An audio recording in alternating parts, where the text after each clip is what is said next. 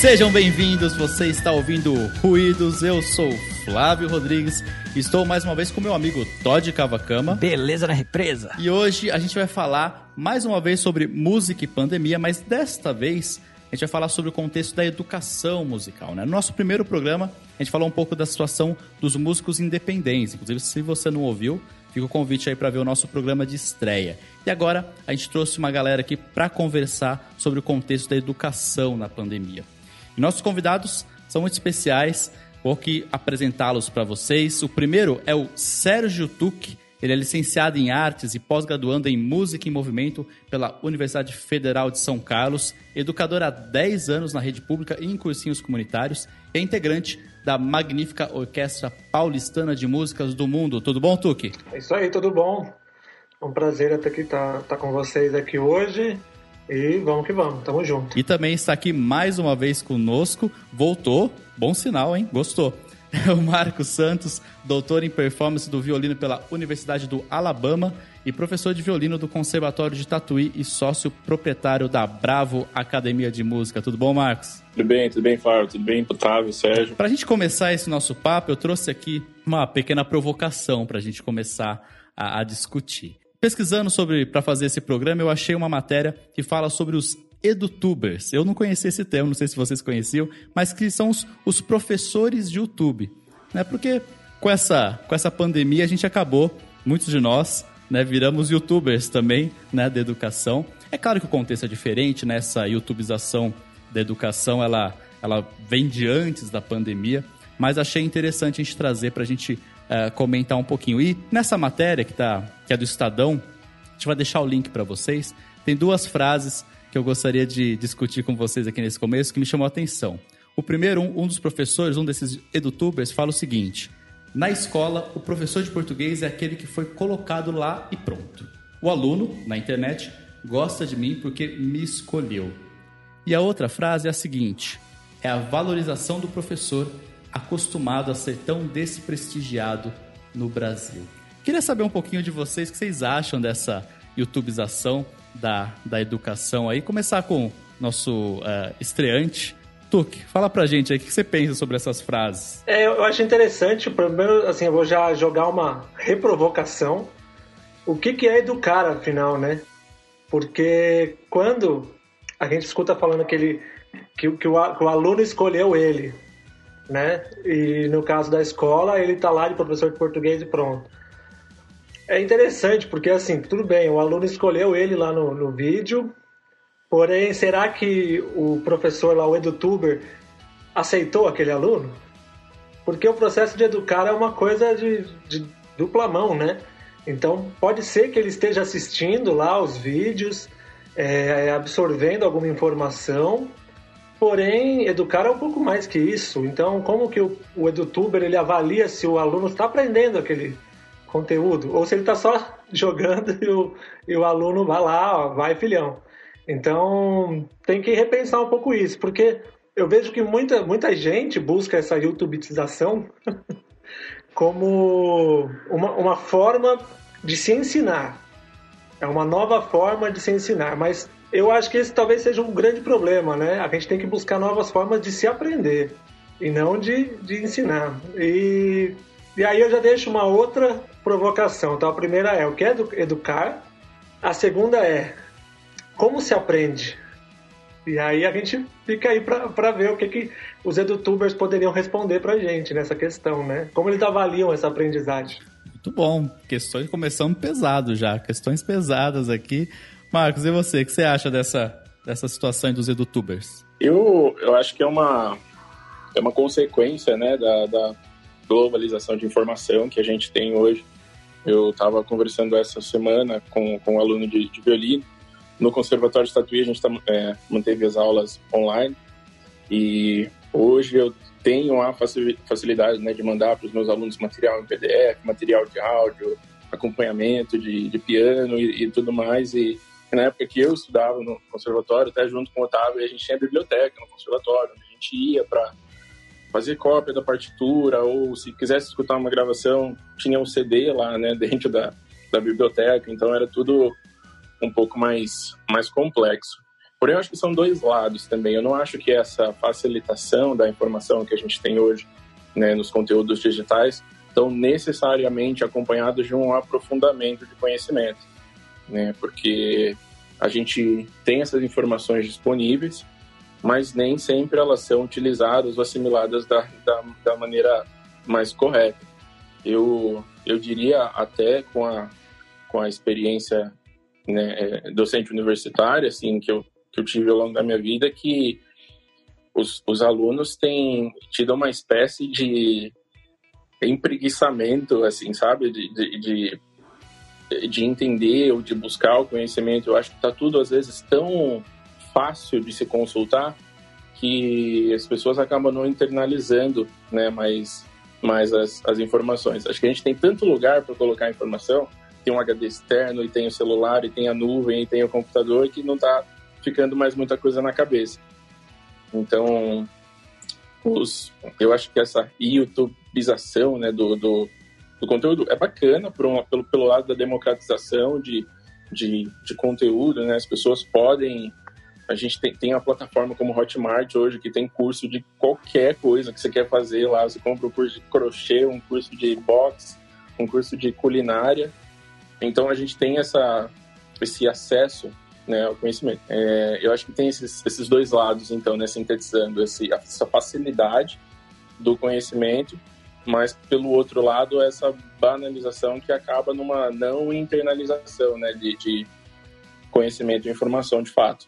É, eu acho que é importante também, o, o, conforme o Marcos foi falando, é importante a gente também separar algumas coisas. Por exemplo, tem essa coisa da, da educação à distância, né? Que são aulas, são encontros via plataformas online e tal. E a educação à distância já existe há muito tempo, né? Não é nenhuma coisa da internet, ela já existe há muitos e muitos centenas de anos aí, né? E só que assim, uma coisa que eu acho um pouco perigosa nessa youtubização é a gente levar para o indivíduo, o professor ali como indivíduo, essa lógica de, de mercado e de uma coisa meio imperialista de querer falar para todo mundo, de querer ter cada vez mais públicos e mais curtidas e mais visualizações. Então esse eu acho que é um grande perigo. A, a parte online da coisa, eu acho que é, um, é uma ferramenta como qualquer outra que a gente pode ter hoje em dia, e ela só precisa ser bem usada. Agora, essa lógica de querer expandir, eu acho que ela é um pouco é, nociva aí e ela acaba caindo nisso que o Marcos falou. Assim, ela começa a ser um despejo de informação e sem nenhum controle, né? sem uma, nenhuma avaliação do que, que, do que, que sai daí depois. E aí a gente tem até um histórico brasileiro aí do que, que acontece quando você deixa o YouTube ligado lá, né? E ele vai indo de canal, de, de vídeo em vídeo, e a gente sabe onde isso vai dar. Acho que é importante a gente né, deixar bem claro que existe essa distinção, né? A gente não pode falar que a AD não funciona por conta da experiência hoje emergencial que a gente tem, e a gente não pode falar que, no, né, do outro lado, que as pessoas estão aprendendo mais porque elas estão estudando em casa e confortavelmente, e falar que o EAD é a solução para tudo, né? porque algumas pessoas estão tendo uma experiência mais positiva. Então acho que é bom bom que você trouxe essa informação para a gente estabelecer essa distinção. Né? Muito bem, esse é só o comecinho do nosso papo. Vamos falar mais então sobre a situação atual e vamos ver o que, que a gente pode fazer para melhorar e pensar a educação. Vamos nessa.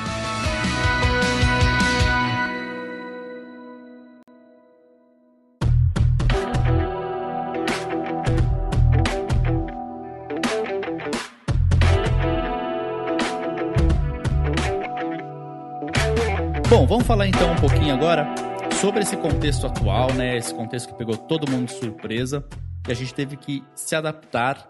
É, eu posso até falar um pouquinho da minha experiência mesmo, né? Eu atuo em projetos sociais e um dos grandes uh, das grandes questões dessa mudança emergencial é exatamente ela não consegue chegar em todas as pessoas. A gente vê relatos os mais diversos, né?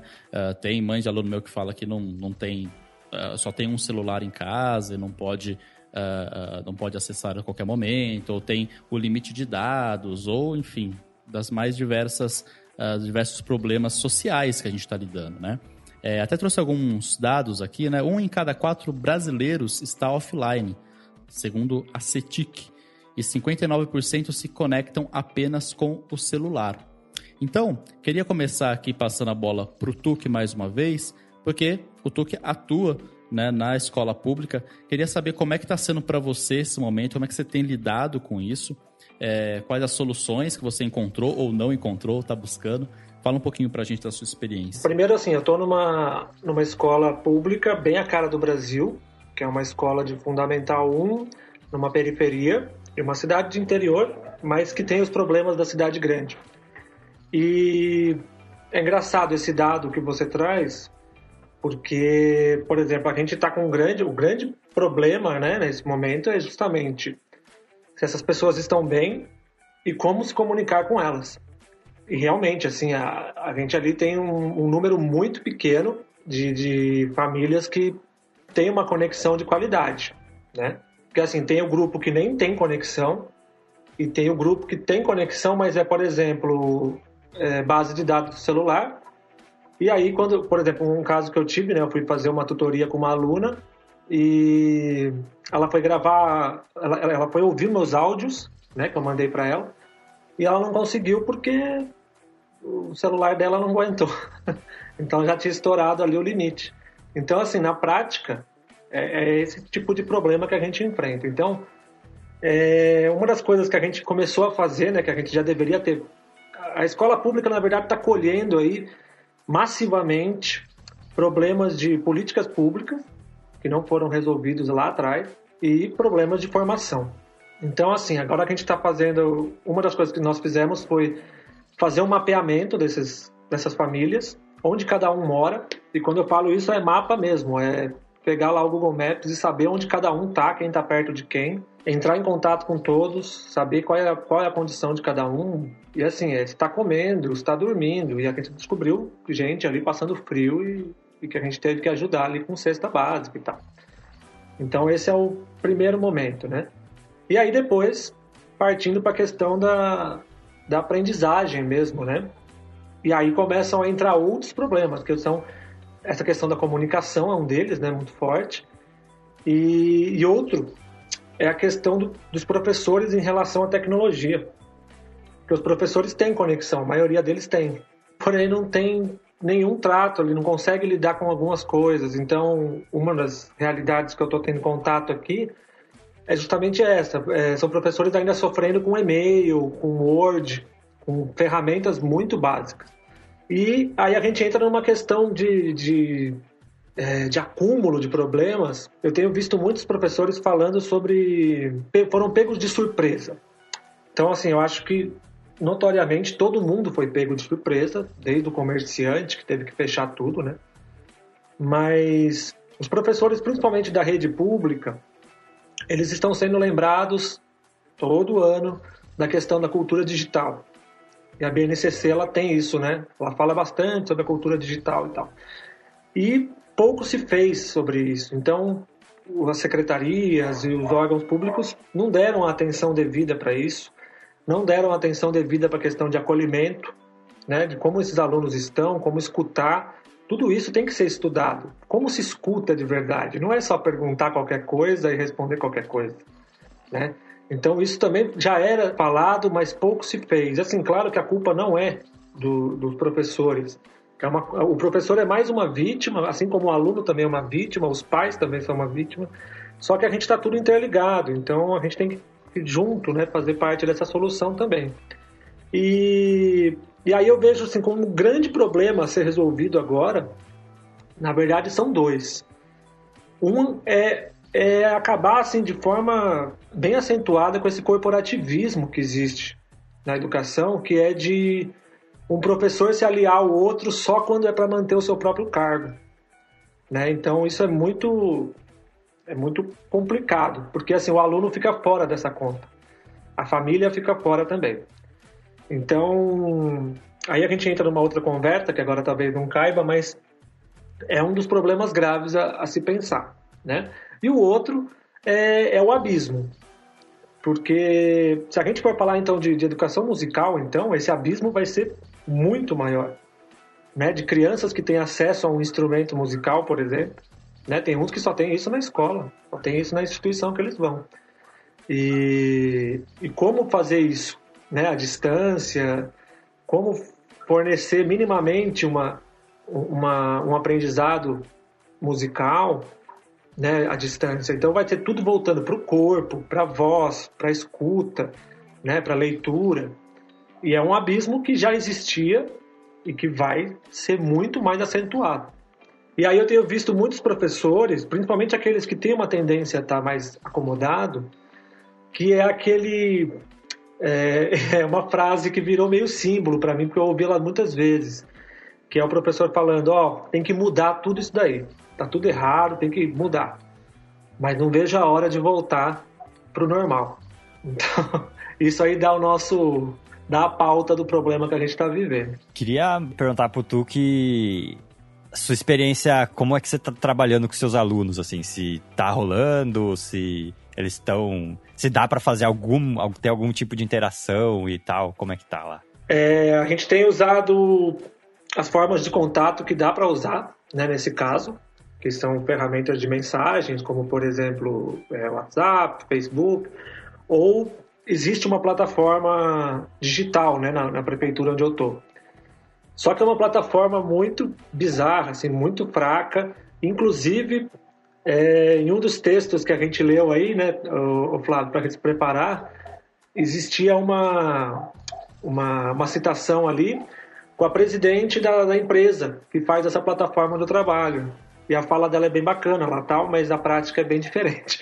Porque essas plataformas elas não, elas não criam interatividade praticamente. É só envio e retorno no máximo. Então você envia uma proposta e o aluno, se quiser e puder, te dá um retorno. Então o que, que a gente tem feito? É, no meu caso, eu tenho priorizado é, propostas de reflexão mesmo e com alguma prática, se possível, é, de repensar e assim se colocar nesse momento que a gente está vivendo. Porque uma coisa que a gente deixou bem claro é, para os pais, né? A gente deixou bem claro que não adianta querer seguir um conteúdo ou uma apostila agora, porque nenhum livro tinha lá no, no cronograma ou no currículo pandemia. E o que, que é ficar em casa durante três, quatro meses? Então, tem que ser tudo reestruturado. Então, assim, as minhas práticas, ela, é, durante dois meses, foram refletindo muito a questão de estar em casa, a sua relação casa, a sua relação com o corpo, a sua relação escuta, é, e aí propondo algumas ideias de produção, né, de, seja na, na, parte das artes visuais ou, ou de música, ou gravando algumas coisas e tendo esses registros. Mas o número de retorno que a gente tem, até por questões de conexão e, e de acesso, é muito baixo, é muito baixo mesmo. Assim. Mas é, é aquela coisa, nós estamos. Eu acho que o momento agora ele tem que ser remediado. Não, não dá para você ter uma, uma, uma, solução muito mágica agora, né? É, até pelo nosso, pelo nosso histórico de educação no país. Mas eu acho que é um tempo é, importantíssimo, assim, eu vejo ele como um catalisador de, de mudança para depois. Para que quando a gente volte para o prédio da escola, para que a gente não volte a fazer o que a gente fazia antes, porque o ensino já não era presencial lá, não é, não é de agora, né? Então, a gente precisa fazer a lição de casa agora, fazer um trabalho de pesquisa muito forte e, e forçar um pouco a barra para que todo professor seja pesquisador. Não dá para, né? O Paulo Freire tem essa frase: não existe ensino nem aprendizagem sem pesquisa. Então, se a gente quer que o nosso aluno chegue, igual o Marcos falou, na universidade, sendo o seu protagonista e sendo autônomo no seu processo de estudo, a gente precisa é, é, educar na autonomia agora, desde o fundamental 1, desde o infantil. Né? Criar essas competências agora, para que quando ele chegue na universidade, ele tenha essas competências muito bem desenvolvidas, que não é o que está acontecendo. Ah, na questão das artes e da música, eu, eu tenho visto muitas propostas sendo feitas e tem que se tomar um certo cuidado, porque algumas delas são mais excludentes é, do que inclusivas. Então, tem que ser é, é, um trabalho muito cuidadoso, assim, de verdade. E, e a educação pública ela está num, numa situação muito, muito, muito, muito delicada.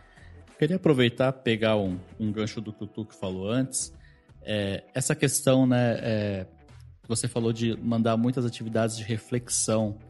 É, e eu fiquei pensando aqui, né? Porque realmente a gente está lidando num momento assim tão, tão único, né? Que a gente não se preparou e continua uma pressão para que a gente é, siga aquela cartilha conteudista, né? Você tem que cumprir isso, isso, aquilo, né?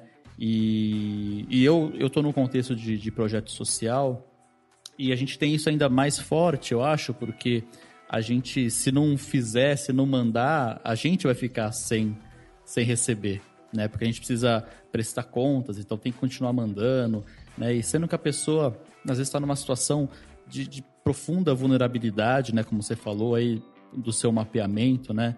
Então, eu só queria, assim, me chamou a atenção essa fala, eu acho que é muito importante colocar isso, né? Como que a gente uh, pode poderia estar tá pensando mais nessa reflexão nesse momento, né? E pensando mais até nessa humanidade, né? Não nesse conteúdo, né? Nas pessoas que estão passando por isso e não tanto em cumprir, né? A, ah, não, tem que, ó, esse conteúdo tem que ir até tal mês, né? Acho que isso isso nos, nos distancia do, da humanidade, né? Até posso dar uma, um caso, tem muito a ver com isso, claro, que foi uma mãe que, que reclamou de uma dessas atividades, né? Uma, eu não chamo nem de atividade, eu chamo de proposta mesmo. E ela reclamou porque ela assim, ah, não está seguindo a apostila aqui do, do quinto ano, né? Tá diferente, como assim? Que negócio é esse? E aí a gente entra em outro problema, que é assim, quando eu estava com as crianças todas lá comigo, eu sabia quem sabia ler, eu sabia qual era aquele aluno que realmente estava me ouvindo, qual aquele que não tem atenção nenhuma. Agora, não, não tem como eu ter esse, essa coisa individualizada. Né? São 300 crianças em uma escola. Como fazer isso? E aí falei assim para ela, falei, ó, são vários problemas. Primeiro que a apostila não são nem todos que levaram para casa. Eu não posso andar com material só para alguns. Segundo, que alguns que levaram a apostila para casa fizeram, os pais forçaram eles a fazerem tudo de uma vez. E aí o aluno quis cumprir tarefa, papapá, e ele terminou a apostila. E assim, eu digo que nem é difícil, porque a apostila que a gente usa, ela é, ela é bem, bem básica. Para aquele aluno que já tem uma autonomia de leitura, de entendimento, ele vai sozinho mesmo. Agora, são, são várias questões, né? E, e, e tem essa lógica de competição, de fazer, não, meu filho não pode ficar para trás. E isso que é terrível, porque você deixa de pensar nos outros, assim, os outros que se dane, né? Pô, aquele que não sabe ler, problema dele, se vira, ele que vai lá ler. Então, é toda uma lógica, é toda uma, uma cultura de, de escolar, assim, que a gente está vendo agora, por isso que eu chamo até de lupa vírus, né? Não chamo de Covid, nem de coronavírus, porque para mim é uma lupa. A gente está vendo tudo que a gente não queria ver ou não podia ver e agora está escancarado assim. Bom, vou passar agora a bola para o Marcos, então, para falar um pouco do contexto que eu imagino que seja um pouco diferente dele, né? Lá no conservatório de Tatuí, já citou que as aulas continuaram, né? Uh, por vias remotas e também na escola particular, né, na sua academia particular de música. Imagino que esses desafios uh, sociais sejam mais brandos, mas ainda assim tem uma série de desafios né, da questão de engajar, da didática, e até você está nesse contexto né, de um aluno particular ele está pagando pela aula e você também está nessa cobrança de ter que né, é, mantê-lo ali, enfim, como é que está sendo para você? Eu acho que o, o, problema humano, assim, talvez seja o, o meio que universal para todo mundo, né, nessa situação, porque, ah, como o Sérgio estava dizendo, cada família vai ser uma situação em particular, né? No, no caso da, da escola pública, por exemplo, tem família que é sua mãe, tem família que é mãe, pai, avó, tia, tem criança que é filho único, criança tem cinco irmãos, né? Então tudo vai, é, vai depender muito. No caso do conservatório, eu acho que a, a, a gente tem, tem alguns pontos, né? O conservatório a gente começou, entrou num regime de uh, aulas online, assim, em, em março, assim que a, que a pandemia começou. E agora, no mês é, de maio para junho, a gente entrou numa redução de 70% de carga horária também. Então, o que virou foi meio que uma consultoria para os alunos, né? Para quem não, não conhece como é o conservatório, o conservatório ele a gente trabalha por instrumentos individuais, na verdade. O aluno ele, ele vai estudar um instrumento específico, né? Por exemplo, o curso de violino hoje tem sete anos, e aí esse aluno vai fazer as aulas de violino, tem aulas de teoria, história, práticas de grupo, outras matérias. Então, o aluno que escolhe o instrumento X, ele vai ter uma, uma orientação individual por semana, né? Geralmente uma hora individual por semana desse instrumento. Então, no meu caso, eu sou professor de violino e música de câmara. Os alunos de, de violino, é, para mim, foi um pouco mais, mais fácil de lidar porque é individual. Né? Então, tenho 16 alunos no conservatório e aí eu, mesmo com essa redução, eu optei por, por continuar a trabalhar com os meus 16 alunos. Então, a gente está fazendo aula regular todas as semanas. Em relação à nossa rotina, eu escolhi por, por não alterar. A gente manteve até os mesmos horários e, e, e tudo mais. Porém, o que mudou, é claro, essa, essa, esse distanciamento, né? As aulas é, virtuais e, e uma atenção maior também eu tô tendo que ter com eles, não só pelo fato do conteúdo, mas ah, por outras questões sociais e psicológicas. A gente vira, acaba virando um pouco de professor psicólogo, né? Porque cada um está respondendo diferente, né? Durante a pandemia. Alguns ficaram tipo super motivados por ter mais tempo para estudar, outros ficaram mais desanimados, então é, requer mais conversa, requer mais atenção, requer estratégias diferentes, né, para que, que, eles possam se sentir motivados e a, a, a estudar. Tem a questão da, é, de condições também, né, alunos que têm dificuldade de estudar em casa porque tem uma família grande, a casa é pequena e horários e enfim, tem uma série de uh, de coisas que devem ser consideradas. Eu não consigo, por exemplo, fazer aula com não consegui fazer aula com todos os meus alunos ao vivo online. Tem dois ou três casos que eles gravam os vídeos e me mandam, eu assisto o vídeo, dou um feedback, porque eles moram em casas com muitas pessoas e a gente vive um momento de isolamento social, mas algumas profissões, né, ainda não, não, não tem o, o privilégio, por exemplo, que, que eu tô tendo de trabalhar de casa. Né? Então, tem muita gente que tá, não tem opção, tem que sair para trabalhar. E aí, esses alunos usam esses momentos, assim, de, de, de um pouquinho de silêncio para conseguir é, estudar, enfim, e, e, fazer as aulas. Em relação à, à escola particular, então eu sou, eu sou de Bauru, tenho uma escola é, em Bauru, Brava Academia de Música, então é uma escola de música particular, a gente tem diversos instrumentos e hoje a gente tem mais de 200 alunos. Né? Trabalha com 25 é, um pouco mais de 25 professores. Essa configuração das escolas de música é uma outra situação, né, que já envolve também uma situação econômica. Muitos colegas de profissão, muitos colegas do mesmo ramo, é, a gente está indo para o quarto mês né, de, de pandemia, então acabaram não, não sobrevivendo, tiveram que fechar as portas e então é um momento onde a gente está tendo que se reinventar. Né? Na nossa escola, a gente optou por conversar individualmente com, com cada aluno, assim, sabe? Para saber como eles estão se sentindo, se eles estão tudo, se está tudo bem com eles, se a família está sendo afetada financeiramente ou não. A gente fez a extensão de contratos, congelamentos, acordos, uma série de, de, de estratégias. Né? A gente usou redução de mensalidades também para que nós pudéssemos manter os, os, os alunos junto com a gente. Então, a gente teve uma perda né, de, de alunos, acho que toda escola teve, mas eu considero né, a, a, nossa perda mínima e eu acho que eu atribuo essa perda mínima aos aos nossos professores, assim, sabe, que são é, pessoas extremamente qualificadas e próximos também dos, dos alunos, então a gente está conseguindo ter esse entendimento mais humano de, do que está acontecendo com cada família ali, né, para que a gente possa continuar o trabalho. Então, não tem um protocolo né, de pandemia, como é a primeira vez que está acontecendo isso com todo mundo. É, a gente usou de estratégias, né, emprestou instrumentos para alunos que não tinham em casa, né, para que a gente pudesse manter, manter as aulas, alternou o formato das aulas, a gente transformou tudo para aula online. Musicalização infantil é o que é mais é, difícil e trabalhoso de fazer, porque são crianças, são bebês, então é, é uma coisa que ainda está em processo de desenvolvimento, né, para fazer essas adaptações. Os pais estão com, com uma quantidade de material bastante grande das escolas também para dar conta em casa. E eu acho que os pais são talvez a parte mais importante dessa mudança de forma de aprendizagem, né? Que o, o pai vai estar com o filho e, e trabalhar, desenvolver esses conteúdos né, da, da escola. Então, os pais têm nos ajudado bastante também nessa, nessa relação, principalmente com os alunos menores, né? Às vezes o, o pai participa, é, entende as atividades, entende o que o aluno tem que fazer. Então, é, a gente tem até situações que estão sendo positivas nesse né, de aproximação de famílias e de pais com, com, com os alunos.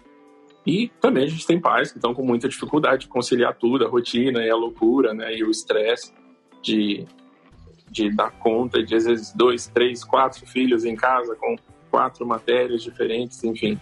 Né, as, as famílias estão tendo que fazer malabarismos aí para dar conta de, de toda essa demanda.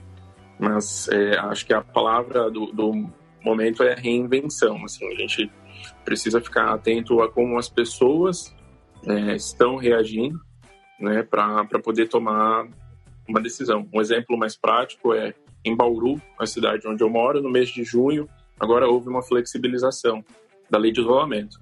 Então, o comércio abriu parcialmente, e, inclusive os casos aqui na minha cidade estão aumentando bastante por conta disso, mas é, e nós optamos por não abrir a escola. Né? Foi a gente fez um, um censo né, dentro da escola com os alunos e conversamos, conscientizamos e entendemos que ainda não era hora e, e acho que felizmente por conta desse bom relacionamento com as pessoas a gente consegue se manter é, fechado ainda, né, fisicamente fechado, com essa conscientização de que talvez ainda não seja o momento, se a gente pode evitar esse contato desnecessário, por hora, né, a gente pode evitar. Mas eu acho que o bom relacionamento e a atenção a como as pessoas estão é o fundamental para saber o próximo passo ou quais decisões tomar.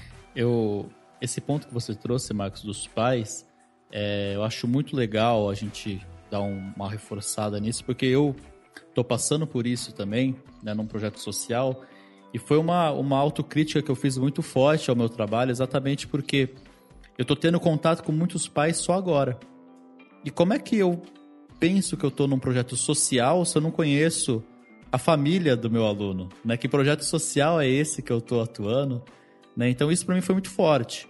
Né? Como você narrou, tem pais que estão atolados de coisas e não estão conseguindo acompanhar, e muitos pedem desculpas, olha, professor, não tá dando para mandar e tal. Eu tento ser o mais compreensível possível também com essa situação. Mas tem muitos pais também que estão agora mais próximos né, dos, dos seus filhos, das atividades, e estão muito mais próximos de mim também. É, e a gente está criando uma, uma relação, né, nesse momento de isolamento, uma relação parece que muito mais próxima mesmo, né, muito mais de parceria. É, e eu acho que é uma coisa que tem que ficar né, para gente, né, já entrando um pouquinho no nosso. Antes de entrar no nosso outro tema, que é o depois, mas é, como você trouxe esse, esse ponto eu acho super importante, né? É uma autocrítica que eu fiz, eu acho que muitos também estão fazendo, né? Como é que eu estou trabalhando num projeto pensando na criança e ignorando que ela tem todo o entorno né, dela, né? Então, uma autocrítica que vale bastante. É, Todd, você está num contexto um pouquinho diferente, né? Tá nosso correspondente internacional lá aí nos Estados Unidos. Como é que está sendo a situação aí? O que, que você tem ouvido aí dos seus colegas da educação? Cara, aqui é, é diferente, mas não, mas não tropo, né? É, o acesso à tecnologia aqui com certeza é muito maior. Você comentou aquele dado de que né, um em cada quatro brasileiros não tem acesso. Aqui é um em cada dez né, americanos não tem acesso. Mas mesmo assim, você ainda tem né, um em cada dez americanos que não tem acesso à, educação, à tecnologia né, e é, acesso à internet. E uh, então, pela minha experiência pelo pessoal que eu converso, tem rolado bem nessa esse movimento para ficar online. O, e o problema são problemas menores, problemas de equipamento, né? É, os alunos muitas vezes só têm um celular, então a, a qualidade do áudio, do vídeo é, é baixa, né? Para gravar ou para fazer um, uma, uma ligação online, né? É, muita gente investindo em microfone, em, em computador bom. Outra coisa é que uh, no começo a gente comentou sobre os edutubers essas, todas essas coisas online. Aqui eu vejo que é um lugar que isso está muito mais avançado também, né? Essas discussões. Eu acho que no Brasil a gente tem é, vários exemplos, mas é uma coisa talvez um pouco mais nova do que aqui. Aqui você já tem esse tipo de, de conteúdo online e a distância muito mais é, estabelecido, né? Então, os recursos para que tanto estudantes quanto alunos possam se adaptar né, ao, ao isolamento e a essas aulas online, é, tem muito mais recurso, muito mais recurso e muito mais facilidade, né? Inclusive, comentando um pouco a, a, da questão da acessibilidade, desse problema de, de, de, desses alunos mais carentes e que não têm esse acesso, é, tem provedores de internet aqui que estão dando né, de graça para famílias e, e, alunos que não têm acesso à internet em casa. Eles estão disponibilizando, acho que é por 60 dias, né, um, um dos que eu vi, a Comcast. Se você não tem internet, eles vão lá e botam, você tem 60 dias de graça e depois você paga tipo 10 dólares por mês e você continua tendo é, o acesso à internet. Então, tem esse tipo de é, de movimento. Claro que, né, é para a marca, né, se a gente pensa né, nessas questões de marketing, para eles é muito bom, porque eles vão ganhar, né, capital dentro aí da, da, da comunidade. As pessoas vão falar, pô, essa marca é bacana, eles deram. Então, aqui tem muito disso, né? É, as marcas é, querem deixar, querem realmente deixar aquela imagem muito boa, né? Então, isso tem acontecido muito. Então, entrando na parte de música e de artes, por ser uma, uma modalidade que tem essa necessidade de integração, atividades em grupo e música, né? Você tem, por exemplo, instrumentos de sopro. Como é que você vai fazer um grupo de câmera que tem sopros e tendo esse vírus aí que transmite através né, do, do ar e, e tal? É, tem muitos casos que tem escolas que estão cogitando e que inclusive já cogitaram fechar o programa de artes deles, né? É, e tá tendo muitas, é, muitas discussões e muitas polêmicas, né? Acho que tem um exemplo na, em Massachusetts, né? Que, que um distrito escolar lá decidiu cortar o, as artes e, né, mandar os professores embora e, tipo, como é que fica, né? Você junta a diminuição de verba com o fato das artes serem sempre julgadas como não essenciais e ainda tem né, essa questão da impossibilidade de, de ter aulas de artes com distanciamento social efetivo, né? Mas voltando ao momento atual, porque a gente vai discutir o futuro daqui a pouco, né? O que se vê aqui é justamente essa discrepância, né, entre equipamentos. A não compatibilidade de aplicativos e aparelhos celulares e tal. O pessoal tá aí, pô, só tem um iPhone 10, não tem um iPhone 11, como é que eu vou fazer? É. Essa parte de telecomunicações é... Ah, é, chega a ser uma, uma, uma piada mesmo, porque esses dias eu estava descobrindo aqui na cidade mesmo, né? Interior de São Paulo, Atibaia e tal é uma cidade assim, do lado de São Paulo e dentro da zona urbana, eu não estou falando de regiões afastadas, dentro da zona urbana tem lugares que não chega a banda larga, que nem tem, não tem nenhum, nenhuma empresa oferecendo serviço de banda larga. E então assim, às vezes a, a empresa até pode querer ter um negócio, fazer uma imagem boa, mas a infraestrutura não acompanha. Né? E aí a gente vê que não existe nenhum, nenhum, nenhum, nenhum plano de, de ministério, de governo, na questão de educação e de comunicação, de acesso. Não existe nenhum plano emergencial para se ter isso de forma realmente é, forte e que atinja grande parte dessa parcela da população. Né? E aí eu queria deixar um testemunho como aluno. A gente está falando bastante do papel do professor, tal, né? E como aluno, eu estou fazendo essa pós-graduação né, na, na UFSCar, e a gente tem algumas aulas de flauta. Então eu estou estudando flauta por Zoom, por Meets, que é um negócio que eu nunca imaginei fazer assim, né? E, e eu posso falar assim, tem seu lado muito bom também. Não é tudo tristeza, não. Então, por exemplo, a gente está lá em uma turma de alguns alunos, a professora vai explicando algumas coisas, dando algumas dicas, ouve o pessoal tocando. E tem uma coisa que é muito boa nesse, nesse esquema virtual, vocês podem imaginar uma sala, vai lá, imagina uma sala com cinco crianças. E você vai ouvir uma criança, ó, oh, fulano, toca para mim essa parte da peça que toca para mim. E os outros estão todos quietinhos, né? Senão você tá perdido. Nesse esquema aqui, eu desligo meu microfone, enquanto ela tá vendo os outros, eu tô praticando, praticando. Então, assim, rende muito mais a questão de tempo, né? Porque tem dúvida que o outro perguntou, que não é a minha dúvida, não estou interessado muito naquele ponto. E aí é um testemunho de aluno, assim, que é uma coisa para mim inesperada. Eu não esperava realmente ter alguns elogios a fazer nessa questão. Mas é legal estar tá, tá experimentando. É, eu estou passando por isso também. Eu sou da primeira turma EAD de mestrado da Unicamp, forçadamente, né? E realmente, né, tem esse, tem esse lado que a gente às vezes aproveita mais, né? E a, muitas aulas são teóricas, então assim não tem realmente uh, uh, uma perda assim de conteúdo, né? Ou até de discussões mesmo.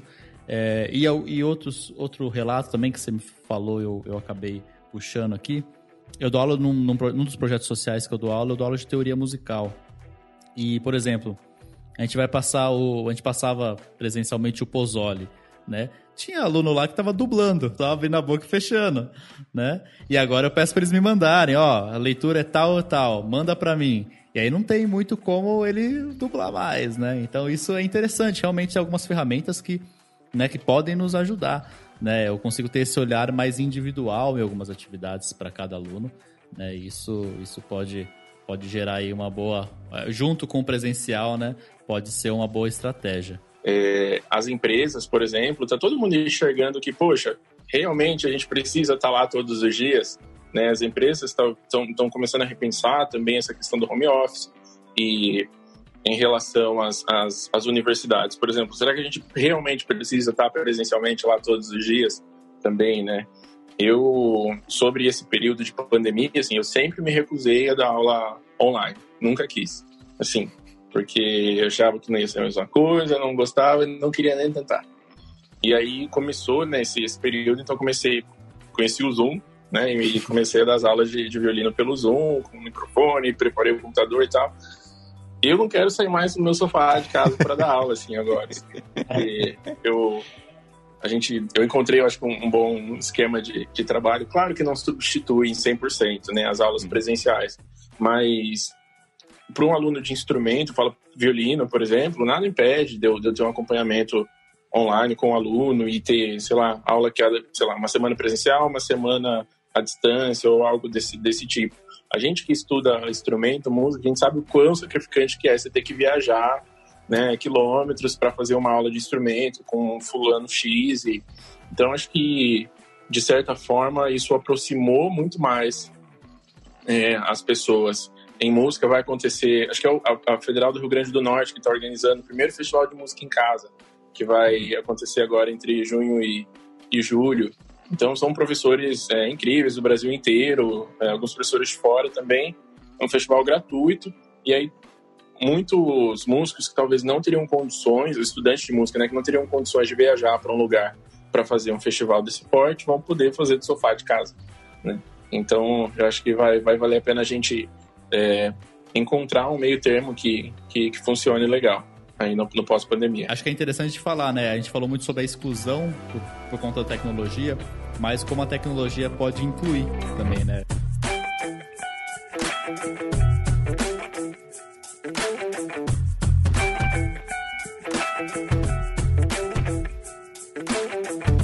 Bom, vamos falar então agora mais do futuro mesmo, né? O que a gente pensa para o pós-pandemia, o dia depois da pandemia, que vai chegar um dia, a gente espera, mas a gente não sabe como vai ser, né? Muitos estão falando aí desse novo normal.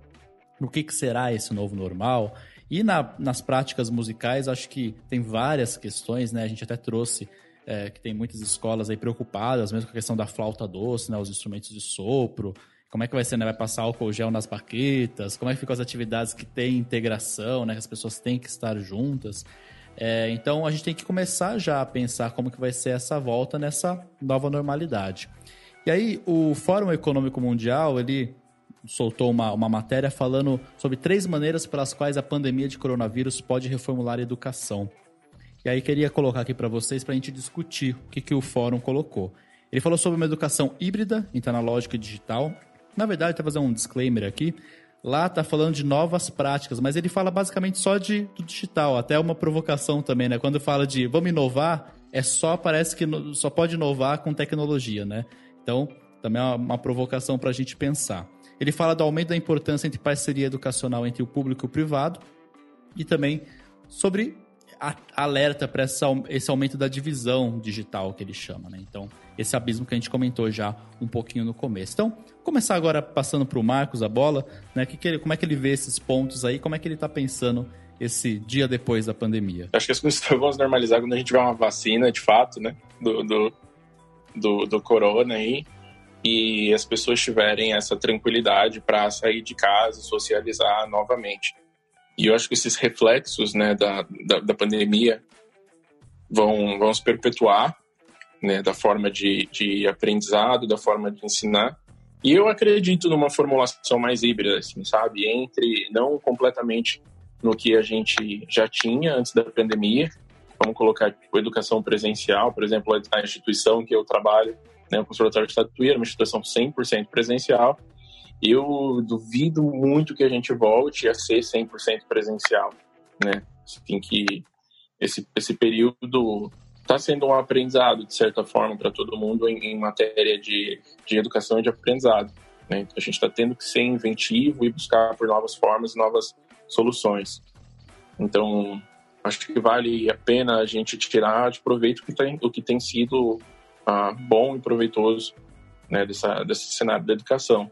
Meu, meu depoimento né, no, no bloco anterior em falar de que eu jamais ia dar aulas de violino online, né, caiu por terra porque eu não tive escolha e acabei é, achando interessante possibilidade de trabalhar de forma diferente.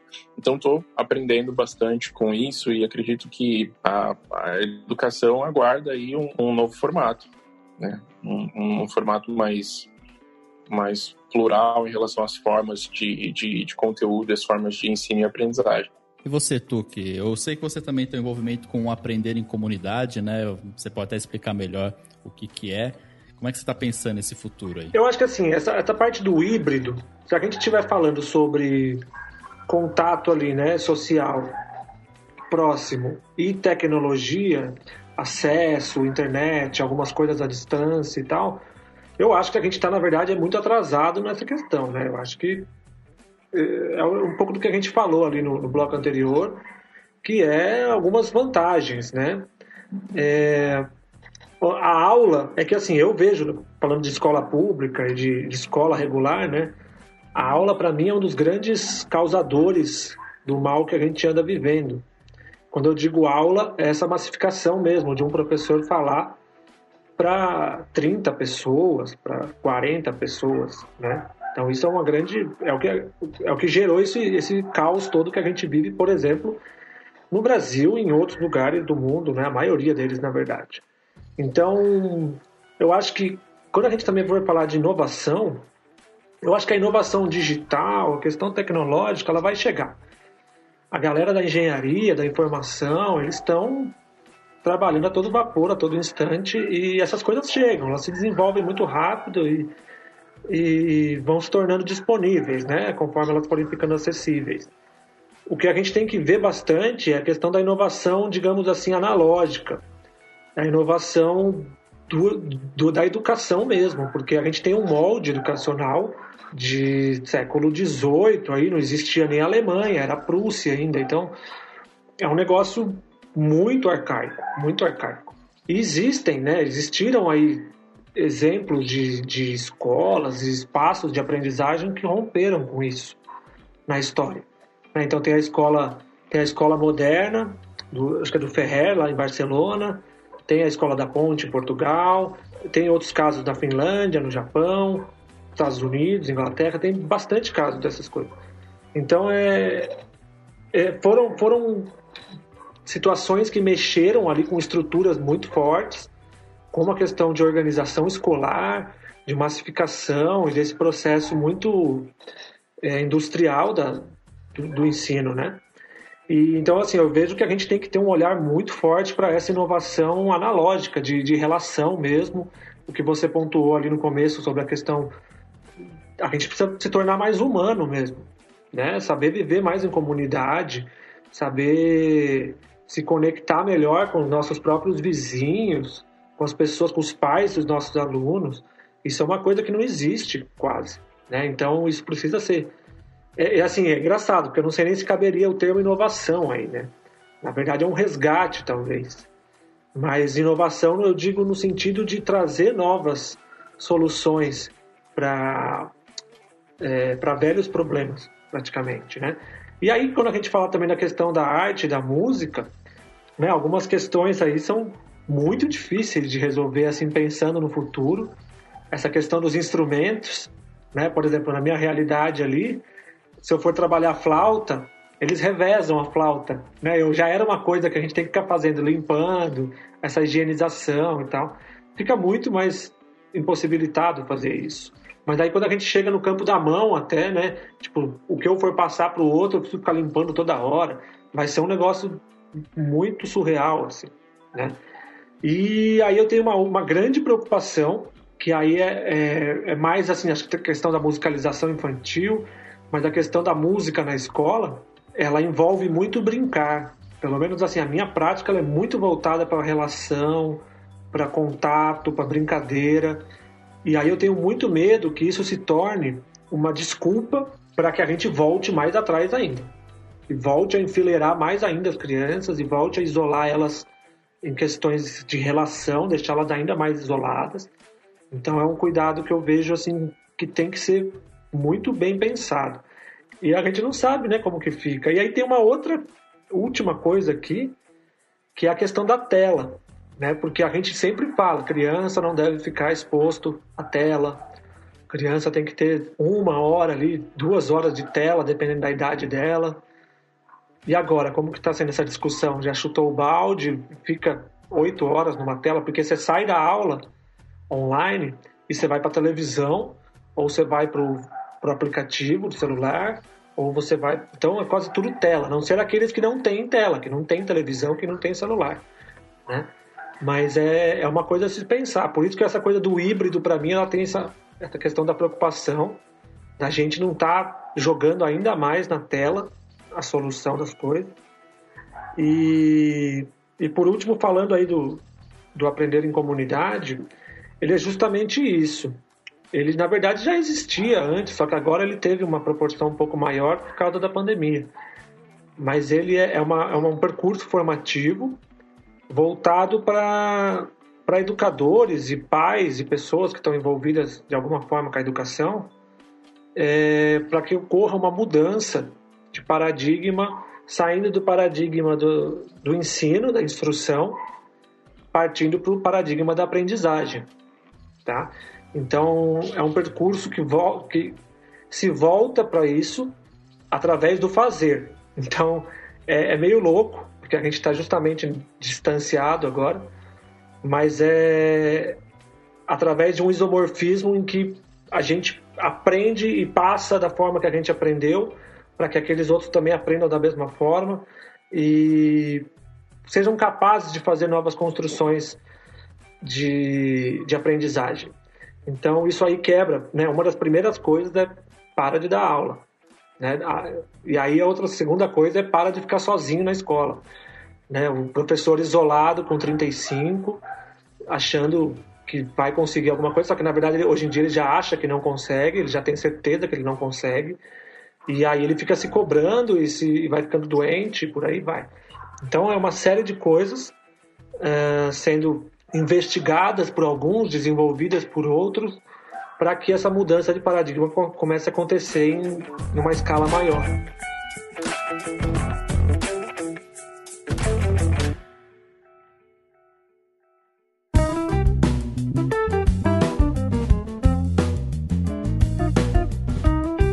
Bom, a gente está chegando ao final do programa. Programa muito bacana, a gente se sente acolhido, né? Porque não é a gente, a gente não tá passando sozinho por esses perrengues todos, né? Então, ouvir essas histórias é muito bacana. Bom, e como sempre, a gente termina nosso papo com, com as recomendações. Então, vou passar a bola aqui primeiro para o Marcos deixar as recomendações para gente. Bom, de recomendação dessa vez, eu vou deixar um outro podcast de um outro amigo também, que chama Joab Barbosa. O nome do podcast é Educação Musical. E ele escuta vocês no Ruídos também. É, ele começou o podcast há, há pouco tempo, ele está por volta do oitavo, nono episódio. Então, ele também está falando sobre educação musical e agora, principalmente né, nesse contexto de pandemia, ele faz algumas é, indicações legais. Ele é mestre pela Unesp em educação musical, também estudou é, violino em Tatuí e está produzindo um conteúdo legal. Bom, a gente precisa conversar depois com ele, fazer uma, uma parceria de podcasts, já que ele ouve a gente, a gente ouve eles. Vamos. É, então, vamos... ele, ele tá escutando de vocês, está super curtindo. Que massa, vamos, vamos entrar em contato. Aí, Job, já fica o, o convite aí para participar junto com a gente. e, você, e você, Tuca, o que, que tem pra gente? Ah, eu vou deixar duas recomendações. Uma mais aí para a questão de, de, educadores musicais, né, que são as lives que estão acontecendo no Fladem. Fladem é o Fórum Latino-Americano de Educação Musical. É, alguns, alguns temas bem voltados para a questão do online, do, do, da pandemia e tal, e outras também para é, abrir um pouco a nossa cabeça em determinados assuntos, né? Então tem uma galera muito boa lá, alguns amigos, e é uma recomendação que eu faço nessa questão mais para os educadores. E uma outra, que aí é para quem é pai, mãe, criança, tal, família, que é uma animação, né? Um filme de animação brasileiro, que para mim é o melhor de animação, assim, eu acho que até de outros países também, que é uma animação já mais um pouco antiga, que é o Menino e o Mundo. E esse Menino e o Mundo é uma animação toda feita sem falas, não tem diálogos falados. E tem uma trilha sonora muito legal. Então é uma recomendação assim da animação, mas também de investigar essa trilha sonora, conhecer a, a galera que fez, que tem o o Barbatux, tem o Fernando Sardo, com o grupo experimental de música, o Emicida, e, e o Fernando Sardo tem um trabalho muito legal, ele é um luthier, um dos mais conhecidos do Brasil, e ele tem um trabalho muito legal de criação de instrumentos. Né? Então aí, para quem quer investigar um pouquinho isso, é um baita de um contato. Maravilha, eu já vi esse filme aí, realmente é muito, muito bacana. Ótima dica. E agora eu vou abrir o espaço aqui para vocês deixarem os contatos. Marcos, deu tempo de fazer um Instagram do episódio 3 para esse aqui ou continua sendo só o Facebook? Ainda não, mas eu estou planejando nas próximas duas semanas aí, eu estou gravando uns vídeos e tal, vou fazer um Instagram, mas por hora é só o Facebook. É Marcos Santos. E tem o Instagram da minha escola, que é Bravo Academia de Música. Então já está combinado que o Marcos volta aqui para depois divulgar o Instagram dele. e tu, que você deixa seus contatos aí, recados finais? Então eu coloco algumas coisas que eu, que eu faço aí, né? principalmente no Facebook, né? Algumas reflexões, algumas produções que a gente fez em escola pública e tal. Então é Sérgio Tuque lá no, no Facebook. E no Instagram é a mesma coisa, só que com outra cara. Gente, muito obrigado pela participação de vocês. Papo muito bacana, muito esclarecedor em muitos pontos. É... Foi, acho que, para todo mundo que ouviu aí até agora, com certeza ficaram muitas, muitas reflexões, provocações e lições também, gente. Obrigado mesmo pela participação. E Todd, quem quer falar com a gente, manda e-mail para onde? ruidospodcast@gmail.com. Estamos também no Facebook, no Twitter, Ruidos Podcast e em várias plataformas aí de podcast. Mande para os seus amigos com vídeos para ouvir-nos. E muito obrigado a você que ficou com a gente até agora. Um grande abraço, até a próxima. Valeu. Falou.